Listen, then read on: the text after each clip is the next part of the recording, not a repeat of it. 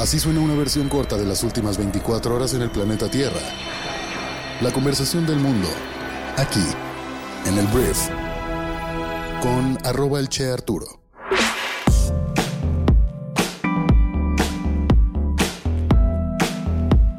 Muy buenos días, bienvenidas, bienvenidos a esto que es el brief para este jueves 29 de junio.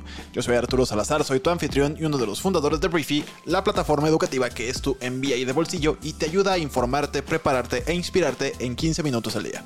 En este podcast vas a informarte con un resumen de esas noticias que debes conocer el día de hoy para ser una persona bien informada. Te agradezco muchísimo que estés aquí y vamos a comenzar con esto que es el brief. Arranquemos hablando de México y tenemos que hablar de pues esta alianza opositora, este grupo de personas que buscan ser el candidato o candidata de la alianza Va por México y ayer sufrió su primera baja porque la senadora Lili Telles se baja de la contienda por la presidencia.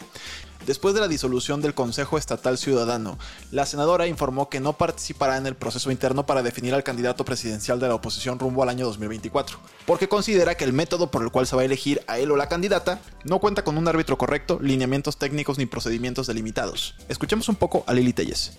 El método, así como se ha planteado, no garantiza que existan plenas condiciones de equidad entre los aspirantes. Nos han dejado tan solo una semana para preparar una elección nacional, algo imposible para una ciudadana sin partido como yo. No otorga el poder de decisión a los ciudadanos, sino a los que movilizan ciudadanos. No genera certidumbre sobre la autenticidad del padrón electoral interno y la forma de recibir y contar los votos. No existen reglas claras sobre el origen y destino del dinero por lo que no podremos saber qué intereses están detrás de cada aspirante. Y bueno, esto fue solamente una parte de un video de tres minutos que Lili eh, publicó en Twitter que tú puedes ir a ver. Pero la verdad es que la oposición pierde una candidata que si bien no es la favorita ni mucho menos de muchas personas, sí arrastra mucho. Y el hecho de que la tuvieran al menos apoyando a la persona que resultara ser candidato o candidata, pues era por supuesto un empuje importante para la oposición en nuestro país. Ya hubo algunas peticiones por parte de otros aspirantes como Xochitl Galvez para que vuelva al menos a, empujar pues al candidato o candidata.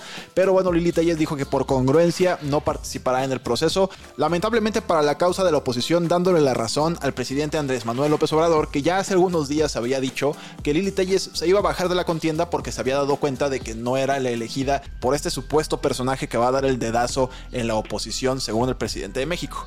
A mí se me hace muy chistoso que el presidente hable de un procedimiento dentro de la oposición en el que va a haber un dedazo por parte de un mandamás cuando se le acusa a él de lo mismo en su propia elección interna dentro de Morena, ¿sabes? Y de hecho tienes a personajes como Marcelo Ebrard, corcholata importante, diciendo que no hay un piso parejo, pero el presidente de alguna forma inteligentemente lleva la conversación hacia la oposición y afirma que el dedazo no estará en su partido, sino que estará en la oposición dentro de esos presuntos corruptos y ya te lo sabes.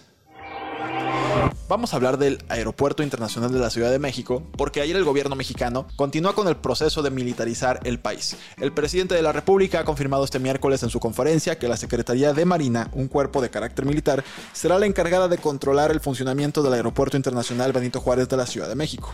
La Marina ya está a cargo del control de la vigilancia del aeropuerto, ha hecho muy buen trabajo, yo creo que muchos ya lo están notando, no hay robo de maletas como sucedía antes, y se cuida que no entre contrabando, que no entren drogas, y que no sea controlado por el narcotráfico, esto según el presidente de México. En esta nueva medida, las autoridades van un paso más allá. Hasta ahora, el funcionamiento y la gestión del aeropuerto correspondía a la Secretaría de Infraestructura, Comunicaciones y Transporte, pero con la nueva medida será la Secretaría de la Marina la que tenga la soberanía sobre el Benito Juárez, que es el aeropuerto con más tráfico aéreo del país. Más de 46 millones de personas en 2022 circularon por ese aeropuerto, de acuerdo con la estadística operacional de aeropuertos. Entonces, los militares, en este caso los marinos, tendrán el control del el aeropuerto. Vamos a hablar ahora de la Alianza del Pacífico, porque Chile, el país, recibió este miércoles la presidencia temporal de la Alianza del Pacífico, que es un organismo de integración diplomática y comercial de América Latina que reúne a cuatro países de la región, que son Colombia, México, Perú y Chile. Eh, Santiago de Chile tomará el mando de la entidad por un mes, despejando ya las dudas que surgieron tras la fuerte tensión protagonizada por México, que rechazó traspasar el mando a Lima por razones políticas. Que básicamente fue AMLO que al no reconocer el gobierno de Perú, rechazó pasar la presidencia de la alianza a un gobierno que él considera ilegítimo. Pero mira, tras un acuerdo entre las naciones miembros de la alianza, la ministra de Relaciones Exteriores mexicana, Alisa Bárcena, entregó el mando a su par chileno, Alberto Van Claveren, y en un mes Chile le va a pasar la presidencia a Perú, acabando con toda esta telenovela. Vamos a hablar de una noticia que tiene que ver con el presidente de Estados Unidos, Joe Biden. Porque, mira, el presidente bromea cada vez más sobre su edad, hace chistes y le quita importancia al hecho que tiene 80 años y de que si sale reelegido en 2024 podría acabar un hipotético segundo mandato con 86 años. Sin embargo, pese a las bromas, pues ya con cierta frecuencia le falla el cuerpo y a veces la memoria. Este miércoles tuvo uno de sus habituales lapsus al sostener que Vladimir Putin estaba perdiendo la guerra de Irak. Horas después, la Casa Blanca confirmó tras una información de Bloomberg que el presidente está usando una máquina para respirar mejor por las noches. Según la información oficial, Biden ha empezado a utilizar una máquina de presión positiva continua en las vías respiratorias o CPAP para tratar una apnea del sueño que padeces desde hace tiempo.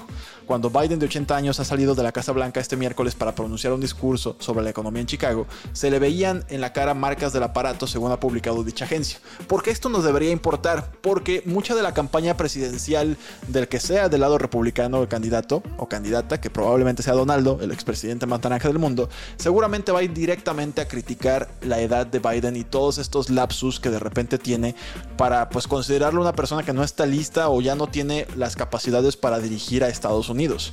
Entonces por eso te lo digo y porque pues Joe Biden de alguna forma está dando cada vez más razones para que esta teoría vaya cobrando simpatizantes. Voy a hablar de este submarino llamado Titán que lamentablemente implosionó en el océano hace poco cerca del naufragio del Titanic y murieron los cinco tripulantes a bordo, porque este miércoles un buque de bandera canadiense trajo a tierra los restos precisamente de este sumergible, que la verdad lo único que ha provocado es que las autoridades canadienses y estadounidenses anunciaran investigaciones sobre el incidente, que ha planteado algunas dudas sobre la falta de regulación en este tipo de expediciones, que pues básicamente no cualquiera, pero pues es normal tener un sumergible de este tipo y no contar con las medidas necesarias de seguridad y protocolos, entonces veremos qué ocurre. Hablemos de Madonna, que es la reina del pop, que ayer anunció que ha pospuesto su gira mundial después de una estancia en cuidados intensivos por una grave infección bacteriana, pero que se espera una recuperación total. En un comunicado, su manager Goy Oseri dijo que la salud de Madonna está mejorando, pero que todavía está bajo atención médica. Madonna anunció la gira mundial de 35 fechas a principios de este año, y la artista de 64 años tenía como objetivo celebrar el 40 aniversario de su primer sencillo Holiday al embarcarse en su primera gira de grandes éxitos. Apodado Celebration Tour, este sería el regreso de la cantante a arenas y estadios después de sus shows experimentales de Madame X basados en teatro en 2019 y 2020. Esperamos que se recupere muy pronto. Y vamos a hablar de otros artistas que la verdad tienen la aprobación de la mayor parte de las personas que conozco. Voy a hablar de John Legend y de su esposa Chrissy Teigen, que han dado la bienvenida a su cuarto hijo a través de un vientre de alquiler subrogado, menos de seis meses después del nacimiento de su tercer hijo. Es lo que te permite ya un vientre subrogado. ¿Cuáles nueve meses, güey? Puedo tener uno aquí y luego tres meses después pongo otro acá y salen con diferencia de tres meses tus hijos qué loco. Normalmente te llevas un año con tu, con tu hermano si tus papás se pusieron las pilas, pero o sea, tres meses, en este caso seis. Entonces las personas estaban bastante contentas, sobre todo porque esta pareja tuvo la desgracia de haber perdido un bebé no hace mucho. Entonces ya tienen otros tres hijos, Luna de seis años, su hijo Miles de cuatro años y Esti quien tiene solamente cinco meses y ahora pues hay un nuevo bebé que la verdad alegró un poquito las redes sociales el día de ayer. Y quien no alegró las redes sociales el día de ayer es Kevin Spacey, este actor que la rompió todavía más con su papel en House of Cards, pero que después fue acusado numerosas veces por cargos de agresión sexual.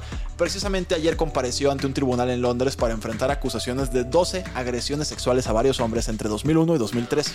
Aquí estoy viendo que el actor tiene dos premios Oscar, pero bueno, ayer solamente compareció. A su llegada saludó relajado a los numerosos periodistas que se encontraban esperando a las puertas del juzgado. Se espera que el juicio dure más o menos cuatro semanas y veremos de ser culpable, me imagino pasará unos cuantos años en prisión. Hablemos de arte, porque el último retrato pintado por el famoso artista austriaco Gustav Klimt, titulado Dama con abanico, ha sido vendido en una subasta de la casa Sotheby's en Londres por la asombrosa suma de 85.3 millones de libras, 99.2 millones de euros. Este precio establece un nuevo récord para Klimt y se convierte en la obra más cara subastada en Europa hasta la fecha. La pintura, que fue su último trabajo antes de su inesperada muerte en 1918, salió a la venta por primera vez desde 1994 durante una sesión dedicada al arte moderno y contemporáneo. Y bueno, se en 85.3 millones de libras.